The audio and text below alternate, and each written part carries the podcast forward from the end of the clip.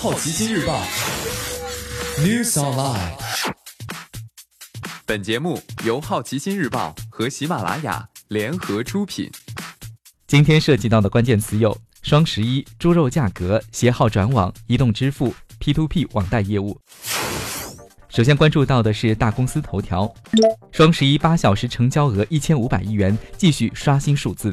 和前两年一样，习惯网购的一代越来越多声明自己不再被消费主义奴役。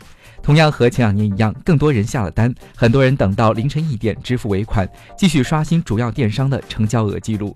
尤其是在提出这个促销节的天猫，到早八点，天猫的数据已经刷新到了一千五百零四点九亿，比去年快了四个小时。基本上全天成交额还是会继续刷新记录。京东则公布数据称，十一月一号零时至十一号零时，京东平台十天累计下单金额突破一千三百一十三亿元。十月猪价同比翻倍，推动 CPI 同比涨百分之三点八。根据国家统计局上周六发布的物价数据，十月猪肉比去年同期上涨百分之一百零一点三，继续创历史新高。受高猪价推动，十月消费者物价指数同比上涨百分之三点八，为二零一二年二月以来的新高。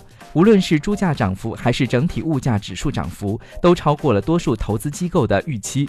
统计局高级统计师沈晕解释，猪肉价格影响 CPI 上涨约二点四三个百分点，占 CPI 同比总涨幅近三分之二。对于之后物价指数的走势，交银国际首席策略师洪浩撰文说，中国生猪存栏量的变化往往领先猪价上涨约六个月。按照目前养殖场对生猪补栏的进度，猪价和随之而来的国内通胀压力可能持续飙升到春节过后。携号转网十号起全国范围内试运营。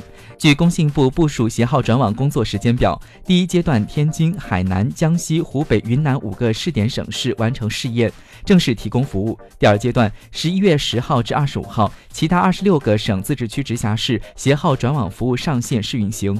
第三阶段为十一月三十号前，全国范围内正式提供服务。目前携号转网服务只针对移动电话（含移动、联通、电信号码）用户，卫星移动。通信转售、物联网应用号码暂不支持携号转网服务。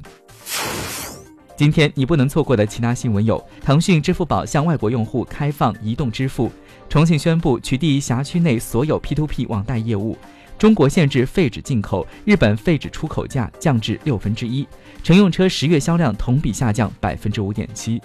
以上就是今天好奇心日报 News Online 的全部内容，也欢迎您把刚才的收获告诉周围的朋友。好奇心日报 App 高颜值新闻媒体，让好奇驱动你的世界。我是樊浩，下次见。